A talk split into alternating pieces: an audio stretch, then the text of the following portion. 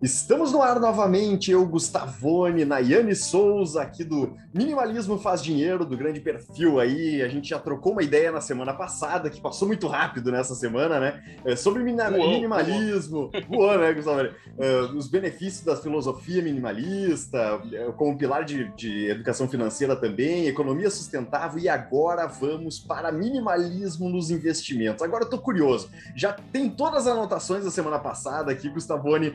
Tô louquinho pra dar-lhe pau nesse, nesse carrinho aqui, Marco Velho.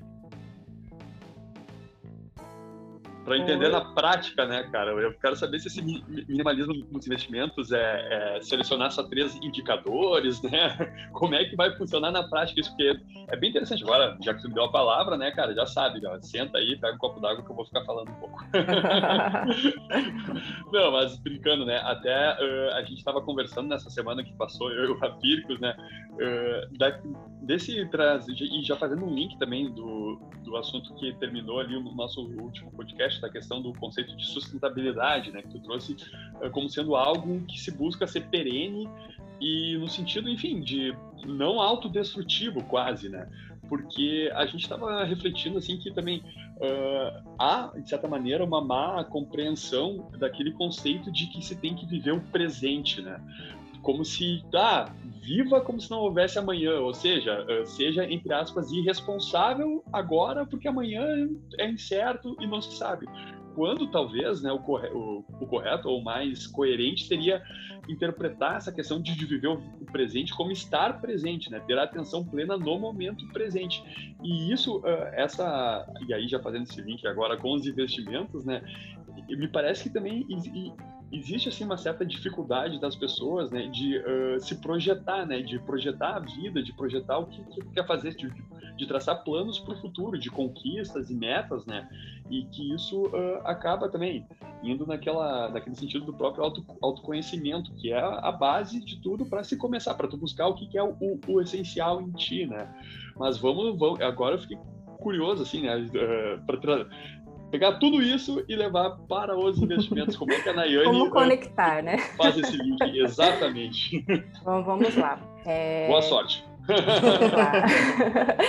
Só assim, para entender o contexto, né? É, eu trabalhei, eu fui bancária é, por quase 10 anos no Itaú, e, e, primeiro eu falo que a minha primeira a, educa, a, a, minha primeira formação de educação financeira profissional foi lá. É, eu entrei como atendente, fui caixa, enfim, aí, mas a última é, coisa que eu trabalhei lá foi com análise de QIC, que é, é combate e prevenção à lavagem de dinheiro. E ali eu aprendi a analisar empresas, né? Então, é, quando eu comecei a entender assim, o que, que eu podia trazer daquilo ali para minha vida, que não falei para vocês, né? Tudo que eu vivi me trouxe até aqui. E eu sempre tento conectar as coisas. Eu comecei a entender assim, poxa, eu consigo aplicar isso daqui dentro dos meus investimentos junto com o minimalismo. Por quê? eu invisto só no que eu conheço. É assim, pode parecer uma besteira, o pessoal é, não acreditar muito, mas faz toda a diferença, né? A gente vive no momento, né? O Gustavo falou isso no, no podcast passado, que é, tem muitas informações, foi o Rafa, é, muitas informações, né? Então o pessoal acha que assim, ai, nossa, então tem um monte de empresa na bolsa, eu vou entrar lá e vou investir em todo mundo. É, tem um monte de, de influencers no Instagram falando sobre fundos de investimento, eu vou investir em tudo. E não, não é assim, gente. É, a gente tem que ter a, a primeira noção do que, que é que faz sentido para a gente. Né? Então, essa é a primeira lição que o minimalismo traz para dentro dos investimentos, que está de acordo assim, com que todo mundo que está há muito, está muito tempo no mercado sabe, tem que fazer sentido para você. Exceto, claro, nossa, essas casas, né, as agências e tudo mais, esses caras eles trabalham com a teoria da cauda. Quanto mais coisas eles tiverem, mais acerto eles vão ter. Mas não é o caso da gente que é pequeno, da gente que é pessoa física, da gente que está investindo no próprio dinheiro. Então, a primeira coisa que eu ensino, assim, é, quando eu, na verdade, eu não ensino isso nas minhas mentorias, nas minhas mentorias, mas eu dou aquela pincelada e eu também tenho um parceiro que, que ensina para o pessoal sobre investimentos mesmo. Eu falo, você tem que é, saber quais os produtos, quais as empresas, quais os serviços que fazem sentido para você, que você fala, não, isso aqui eu vou investir. Eu não invisto, eu não invisto em Bitcoin, por exemplo, porque quando eu trabalhava no Itaú, eu via como já era utilizado os bitcoins para fazer a lavagem de dinheiro. E eu não estou falando assim, gente, de lavagem de dinheiro, coisas pequenas. Eu estou falando de PCC, estou falando de máfia italiana, de máfia chinesa, né, de terrorismo, de Al-Qaeda. É isso que eu estou falando. Então não faz sentido para mim, eu não invisto. Né? As pessoas podem achar assim, ah, meu Deus, como assim? Eu prefiro ficar dentro, né, da, da, da do, do, do, conservadorismo quanto a isso. Mas aí a pessoa fala, ah, mas você trabalha com dinheiro, o dinheiro também faz isso. Eu falei, não, beleza, o dinheiro também está na mão desses caras, mas não é a principal fonte deles, eles fazem outras coisas também. E o dinheiro, quando é utilizado é, de forma correta, ele só traz benefício para as pessoas, né? Então isso também entra lá dentro do, da, das questões de valores essencialistas. Então a gente tem que saber muito bem onde que a gente está colocando o nosso dinheiro.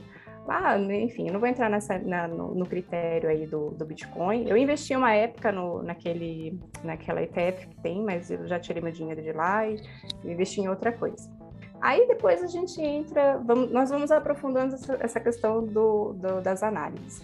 Quando eu escolho uma empresa, eu escolho um serviço e eu vejo que essa empresa ou tem um fundo ou tem uma, uma ação, aí eu venho meu, a minha persona QIC e aí eu começo a analisar essa empresa muito a fundo. Então eu aprendi a, a analisar a cadeia societária, isso daí a gente consegue pegar na internet tranquilamente.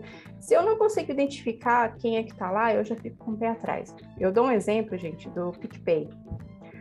Não sei se vocês sabem, mas quem é dono do PicPay é o banco original. Só assim, para vocês começarem a entender assim, como é que é a minha análise. Tô gostando, tô gostando desse negócio. É, então. Mas as pessoas, assim, não sabem, talvez, que o, que o banco original, que é dono do PicPay, tem como principal quadro societário o JBS.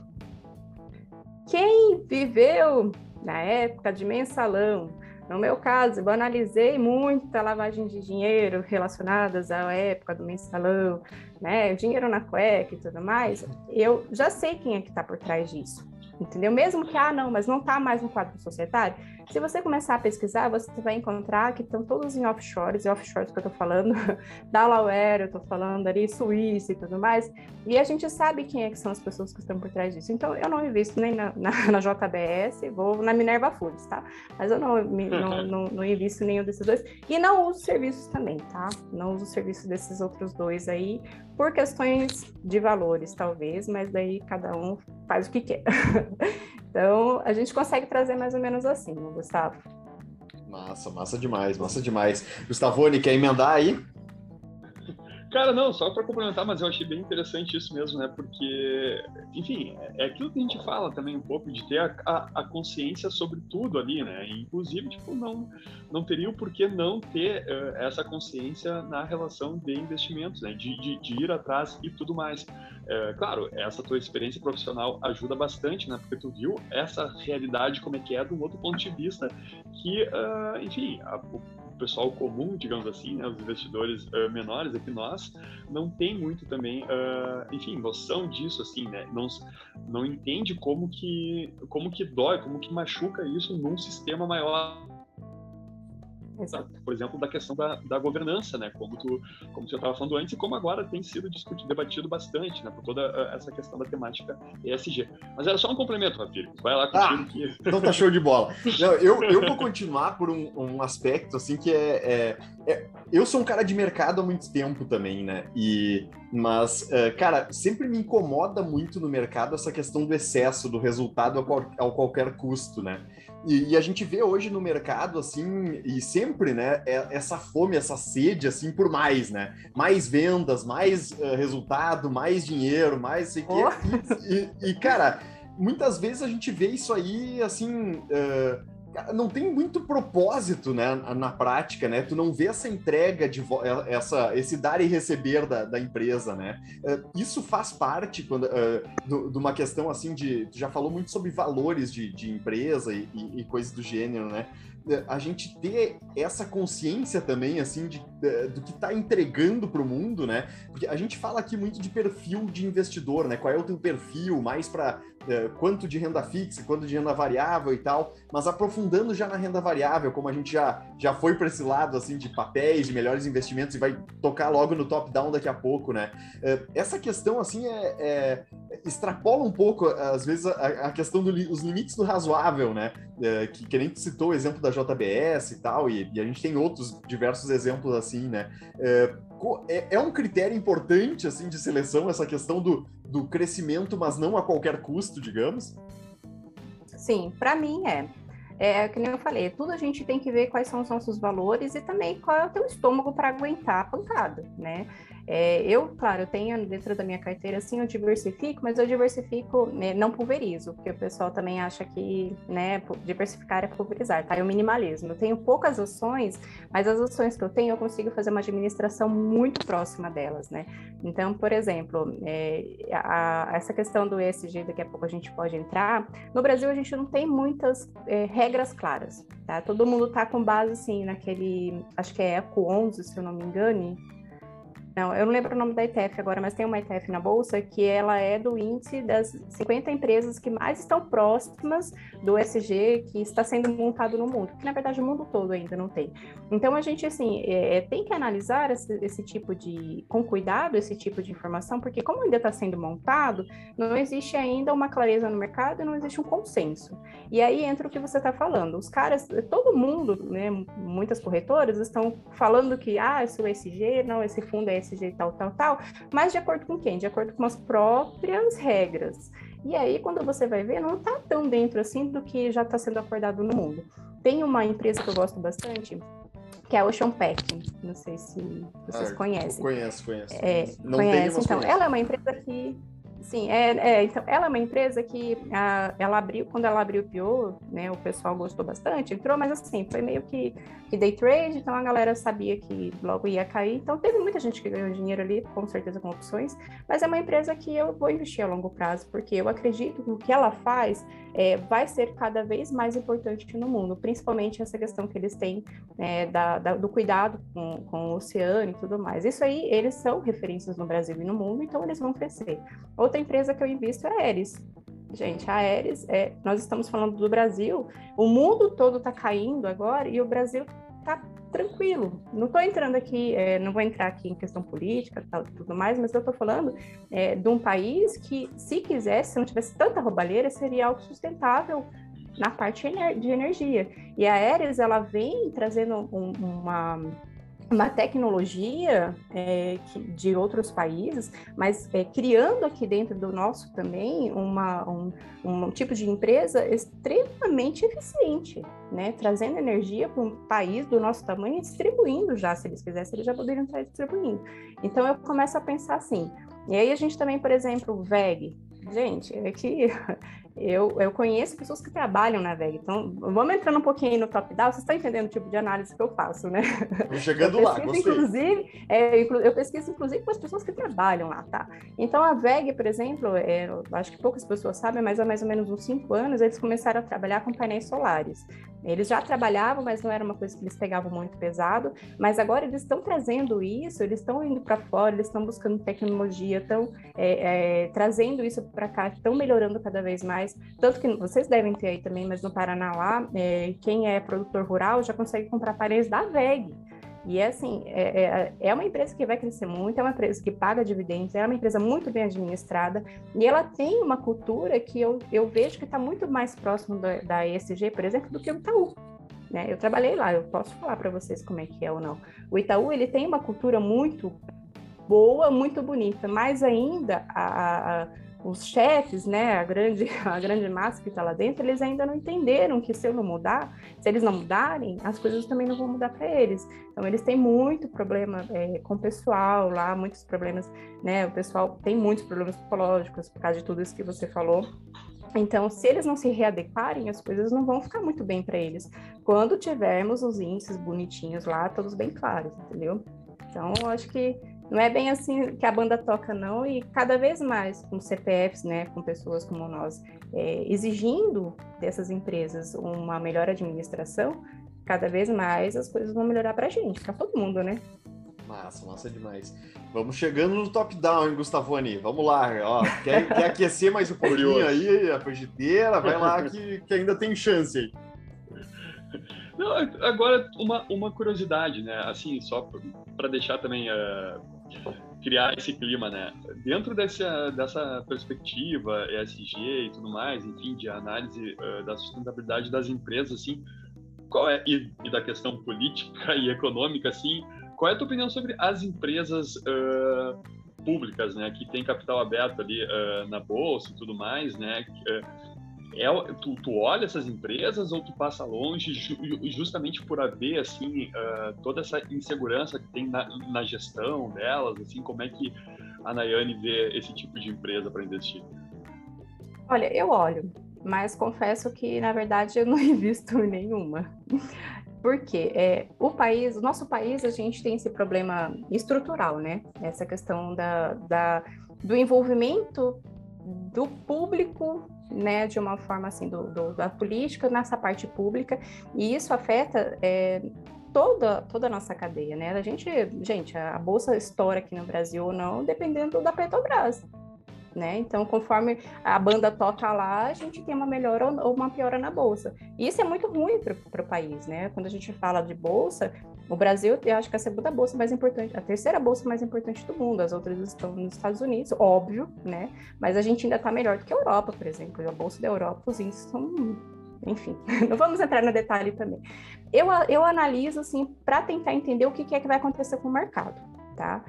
A Vale, eu acho que é uma empresa boa, mas eu conheço pessoas que trabalham para ela e eles falam que a governança interna ela não está muito legal, né? Depois do que aconteceu em Mariana e tudo mais, é, tiveram mudanças positivas, mas ainda assim o essencial que deveria ser esse, é, a questão da natureza, a questão é, desse cuidado é, com o que pode acontecer, não teve. Existem barragens lá que a gente sabe que pode acontecer uma Mariana novamente e ninguém fala nada, todo mundo finge que não está vendo.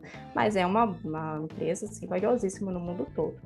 Então, eu acho que é muito importante a gente é, é saber lidar com isso e ver o que é que você tem estômago novamente, né? Se você acha que investir na Petrobras, receber os seus dividendos de seis reais agora, é, vale a pena, é, com todo o resto que pode vir com ela, beleza, investe e vai ser feliz. Se não, eu prefiro investir em outras empresas, até fora do Brasil, inclusive, né? Que a gente também tem que pensar nisso e ser feliz desse jeito, entendeu? Eu prefiro dormir com a cabeça um pouco mais tranquila. Massa. E vamos lá, né? Bom, é, uma breve, então, uma, um resumo do resumo do que, que é uma análise top-down, né? E como fazer isso aí para a gente levar em consideração, já cruzando o minimalismo também para a escolha dos ativos, né, Nayane? Legal. É, eu descobri que eu fazia análise top-down assim por um acaso, porque quando você procura, né, eu falava, gente, não é possível, porque eu não faço uma análise fundamentalista, né? Eu faço uma coisa um pouco mais, assim, quem, o pessoal da, do, dos gráficos, aí eu falo, gente, olha, me desculpa, mas eu, eu olho no YouTube para ver o que, que é o cara tá achando daquela ação. E geralmente bate, viu? Depois que eu termino a minha análise, bate. E aí, pesquisando, eu não lembro nem onde foi que eu li isso, falou, olha, quando a gente faz esse tipo de análise, é uma análise top-down, por quê?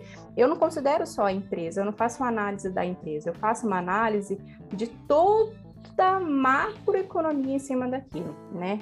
Aí entra o minimalismo novamente tudo que eu estudo, ela tem que estar relacionada àquilo que eu acredito. Então, eu economizo tempo. Então, eu estudo sobre o meio ambiente, é óbvio que eu vou acabar tendo mais afinidade com essas empresas que estão mais ou menos próximo do que o ESG é, é, exige. Inclusive, até no comecinho do meu perfil lá, eu falava bastante sobre isso. E aí também eu vou vendo assim, o que, que é que o mundo pode estar, pode estar esperando, né? Teoria da cauda novamente.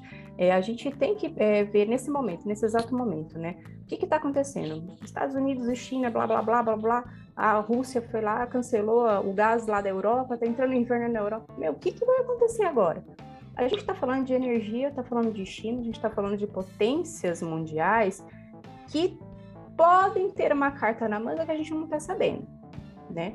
Aí você vai pesquisando um pouco mais, a gente tem a Bolívia aqui no, no, na América Latina, que ninguém presta muita atenção nele, mas, gente, eles têm a maior reserva de petróleo do mundo. né? Então, assim, eles têm um contato direto com a China, eles têm um contato direto com a Rússia, que pode ser por isso que eles estão com essa, com essa coragem agora de enfrentar o mundo, né? Principalmente a China com Taiwan, é, não sei se né, é uma, uma, curiosidade, né? Taiwan, é, ela é protegida pelos Estados Unidos por um acordo, então é por isso que está tendo essa, essa tensão lá, né? Que foi agora, eu não sei se é senadora, quem que é, foi para lá, a China não gostou, tipo, como é que você está invadindo aqui? Mas os Estados Unidos têm esse dever de proteger Taiwan. Então, assim, a gente começa a tentar é, compreender o que está acontecendo aqui para ir trazendo para os investimentos que eu tenho, né? Hoje eu tenho essas, algumas dessas empresas que eu falei para vocês que me protegem, porque eu sei que não vai é, oscilar muito. E aí vamos aprofundando, né? E além de fazer toda essa questão macroeconômica, eu vou trazendo para o Brasil. Como é que está aqui dentro, né? Como é que a gente está politicamente? Quais são as possibilidades? Se o Lula ganha, se o Bolsonaro ganha? Aí a gente vai reduzindo. É, o Senado, o pessoal acha que, ah, gente, é o presidente. Não, não é o presidente que manda. Quem manda é Senado e deputado. Quem é que está, assim, que a gente está vendo que vai se eleger? Como é que essas pessoas podem influenciar né, na economia do Brasil? E aí, entro na empresa, cheguei lá na, na empresa que eu escolhi. Aí eu vou olhar governança, eu vou olhar sócio, eu vou olhar histórico. Que nem eu falei, eu conheço as pessoas que geralmente trabalham nessas empresas. Eu vou perguntar, poxa, você gosta de trabalhar lá? Né? Como é que é? O cara te paga bem, te paga corretamente? Você se sente bem nessa empresa? Por exemplo, Arezo. Eu gosto da Arezo bastante. Eu não, não, não tenho ela, mas eu vou comprá-la assim que meu caixa melhorar. Porque já foi tudo que tinha já agora. Ah, essa de, amiga... de, de, lidar com caixa é o maior desafio, né? Depois eu quero que fale sobre isso, mas termina Sim. sobre a Arezo. É, não, a caixa é o que mais a gente tem que ter, na verdade, né? Mas, por exemplo, a Arezo, eu dou um exemplo dela, eu tenho uma amiga que trabalha na Alme, que é uma, uma das filiais, nas afiliadas dela. E eles estão investindo muito pesado agora na, na redução de, de, de, material deles, assim, de plástico, tudo mais no meio ambiente. E essa, a Alme, eles fabricam todos os sapatos lá com, é, com sapatos que as pessoas é, trocam lá, alguma coisa assim, ou com materiais que são, que são reutilizados. Então, assim, eu estou vendo já que a empresa está com essa preocupação ambiental e isso com certeza vai se refletir em números. E é uma empresa muito bem administrada também, né? Eu acho que todo mundo que compra Arezo sabe que compra coisas com qualidade. E, e aí, também, ela adora trabalhar, ela trabalha já faz muitos anos, ela é muito é, é, bem paga, ela falou. Eles investem no desenvolvimento dela, é, eles dão lá os prêmios, eles dão as férias, né, de uma forma assim que eles conseguem de, é, dividir é, várias vezes no ano. Então, assim, ela se sente bem trabalhando lá. E a gente está falando de comércio, né? Quem investe na parte de varejo aí sabe como é difícil investir em varejo. Mas quando você investe numa empresa como essa, que você sabe que está tá, tá muito bem fundamentada, você já investe com mais calma. Por exemplo, eu nunca investi em Magalu. Mentira, fiz day trade. Mentira, eu fiz, day trade, mas assim, não, pra mim não dava, porque na época, né, com tudo que eu conheço, ainda, eles são é, é, a família do Itaú, tem, tem ligações com eles. Eu sei que por trás da, do Magazine Luiza está o grupo Itaú, mas eu não acredito que ela é, valia tudo aquilo que ela estava na época, né? Batendo 30 reais e tudo mais. Então eu preferia deixar. Mas investi pão de açúcar. Pão de açúcar Ai, ferrou a minha carteira, mas eu tô seguindo aí. acontece, acontece. É, é, não, a, gente faz um, a gente faz um divã com as decepções da carteira. É, é, esse vai, vai, ah, vai não, tem que. Eu falo, gente, olha, para investir assim, é, tem que ser no longo prazo mesmo e tem que ter muito amor no coração, porque é, não é fácil. Investidor brasileiro sofre. Com certeza, com certeza. E, e aí, antes de passar a bola para o Gustavo, a gente tem também mais ou menos uns oito minutos é, para a gente verificar também o cruzamento né, de uma visão minimalista para a gente selecionar o, esse ativo, né? Seria mais naquela perspectiva essencialista mesmo do que está de acordo com os nossos valores em si e do que eh, entrega para a sociedade o que a gente espera, digamos assim. É, essa seria uma, uma visão tua né, a, a, esse ponto, assim? Faz sentido. Então, quando eu, eh, eu falei, assim, eu acredito, eu gosto muito da VEG porque é da área da metalúrgica e tudo mais, eu gosto disso. Entra, né, a Aeres, energia, energia renovável, entra Ocean Pack, né, entra Itaú também, graças ao Itaú tem muitas coisas na minha casa, né, minha, minha, minha, minha segurança financeira veio através do Itaú, hoje eu, eu saí do meu emprego, eu cuido só das minhas crianças em casa, trabalho com educação financeira em horários alternativos e tudo mais, foi graças ao meu trabalho no Itaú, que era uma empresa muito boa, né, de se trabalhar. E a gente é, precisa pensar assim, o que, que faz sentido para mim, né? Tanto que na educação financeira, e eu trago isso para os investimentos, é o que dá certo na minha casa.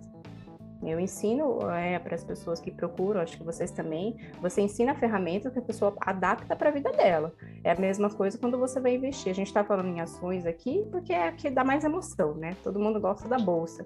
Mas quando eu falo de um fundo, por exemplo, tem fundos de investimento imobiliário que eu gosto que envolvem rural, entendeu? Eu gosto muito dessa, é, não ah, de papel, de, de tijolo, tal, tal, tal. Eu gosto muito desses que envolvem rural, porque a gente está falando do Brasil, gente. O Brasil é celeiro, é o celeiro do mundo. Então, assim, cada vez mais é, vai ter produção. Né? Eu tenho uma amiga minha que trabalha na Embrapa, e ela trabalha com a parte de licenciamento de sementes. As pessoas não sabem como é que funcionam as coisas, mas assim, para alguém ter semente, alguém tem que produzir essa semente, uma semente de qualidade. Então ela trabalha com essas, com essas, essas, essas fazendas, né, com essas empresas. E aí ela contando para mim, eu falei, puta merda, olha só. Gente, eu investi em agro lá atrás quando estava nove reais. E olha como que a agro tá agora.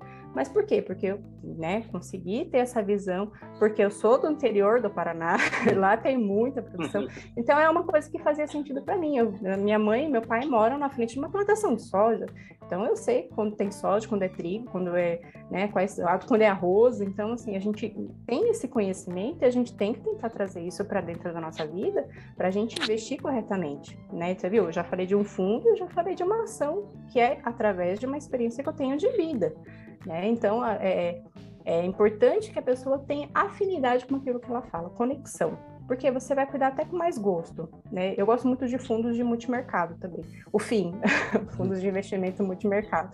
Porque eu consigo me expor a dólar e até em euro em alguma coisa, sem assim, sem é, é, danificar minha carteira em nada. Se o fundo vai bem, beleza, a gente está indo, mas tem outras coisas que eu consigo ali, que o cara administra para mim, é um fundo inclusive do Itaú, eu sei que não é para todo mundo, mas é um fundo muito bacana que o cara vai administrando ali, no final das contas está tudo bem, né? E eu preciso dessa proteção também do meu patrimônio, porque eu tenho duas crianças pequenas, então eu tenho que cuidar delas também. E fundo, né, fundos são bons, mas também tem risco. As pessoas acham que é renda fixa, mas não é, uma variável. Aí a gente vai entrando, por exemplo, no, num tesouro direto. Eu tenho um tesouro direto que eu viso o intercâmbio das crianças, né? Inclusive eu fiz um agora para aproveitar né, a nossa taxa, que as pessoas eu falo qual é o lado que você está, né? Tá, você está recebendo juros ou você está pagando juros? Então a gente tem que pensar por, por que, que eu estou guardando esse dinheiro todos os meses? Eu estou pensando no intercâmbio que as crianças vão fazer daqui a 10 anos, daqui a 15 anos, não importa. Quando chegar a hora, eles vão ter esse dinheiro para poder fazer. E eu sei que eu estou planejando algo muito maior para eles, né? O intercâmbio vai trazer o que para eles? Vai ter esse conhecimento, vai trazer aprimorar a língua, o inglês, o espanhol, não sei o quê. E isso vai render o que para eles no futuro? Né? Isso vai se transformar também em dinheiro, vai se transformar em benefício para a sociedade, vai se transformar em benefício para toda a conexão que eu falei para vocês até agora, né? Deu para entender o tamanho da conexão que eu consigo criar aqui? Não, espetacular, é isso aí, cara. E, e agora a gente joga, né? Joga pro, pro, pro, nosso ouvinte aí, ó, Gustavone, faz a análise toda lá, rapaz, faz o que faz sentido para ti. Vamos que vamos. Escuta o nosso outro episódio também sobre o conceito mais abrangente de minimalismo, e aí sim eu acho que já tá. Já temos bons investidores um pouquinho mais conscientes aí, Gustavone. Sim, sim. Sem dúvida, né, cara? Tem muito conteúdo aí. Quanto tempo a gente tem ainda aí, Rafiro? Três minutinhos, míseros minutinhos, infelizmente. Tá, eu vou. Então, não, uma dica prática, assim, que vai ser, acho que uh, vai dar para ser abordada nesse tempo que resta, né? Uh, e eu vou tentar ser bem rápido na pergunta também, principalmente. Dada uh, toda essa consideração que se faz ali na análise top-down, né? E dado também o fato de que uh, muitas vezes o investidor que está iniciando, e, e, tudo mais, assim que ele uh, recebe o salário e já separa aquele dinheirinho ali para investir, ele fica na, na ansiedade de investir e não tem necessariamente ou acaba não se dedicando a fazer uma análise maior desse contexto, né? Que dica que tu dá, assim, Nayane, uh, ou que tu utiliza para conter um pouco essa ansiedade, né? Para antes de usar aquele dinheiro que está ali, assim, pedindo para ser investido, né? O, o que fazer para segurar essa ansiedade e para começar a fazer essa análise que tem muito sentido, só que a gente tem que lidar com esse sentimento também, né? É, Dois minutos para responder a pergunta de um milhão de dólares. Valendo! A primeira dica que eu dou, vamos lá. A primeira dica que eu dou é dividir o teu salário por horas, para ver quanto tempo que tu trabalha para poder ter aquilo lá na mão. Isso aí, assim, eu vejo nas minhas mentorias quando a pessoa fala, puta merda, olha o tanto que eu vou ter que trabalhar para poder pagar tal coisa. A pessoa na hora fala, pera, pera aí. Então vamos lá, você vai colocar um, o teu dinheiro numa ação que o amigo da vizinha, da sua tia, que mora no interior, indicou, e essa sensação cai, né? Você vai perder o teu dinheiro. E quanto tempo do, do, da tua vida você vai ter que trabalhar para poder resgatá-lo, né? Um tempo para daí ter um lucro e novamente investir. Essa é a primeira coisa. Já vai fazer a pessoa falar, opa, pera aí. Pediu para parar, parou. A segunda é que a gente já falou e, e aqui repito, o Warren Buffett fala, todo mundo que está no, no, mercado fala, investe no que você conhece. Puta, eu amo, amo a Riachuelo. Beleza, vai lá, analisa a empresa, tenta buscar o máximo de informações possível, vai lá ver como é que é o layout da loja, vai lá, dá uma olhadinha para ver. Peraí, gente, que tá acabando aqui. Ai. Tá vendo? Isso aqui é ter filho, viu? Que meu filho tirou aqui. Peraí.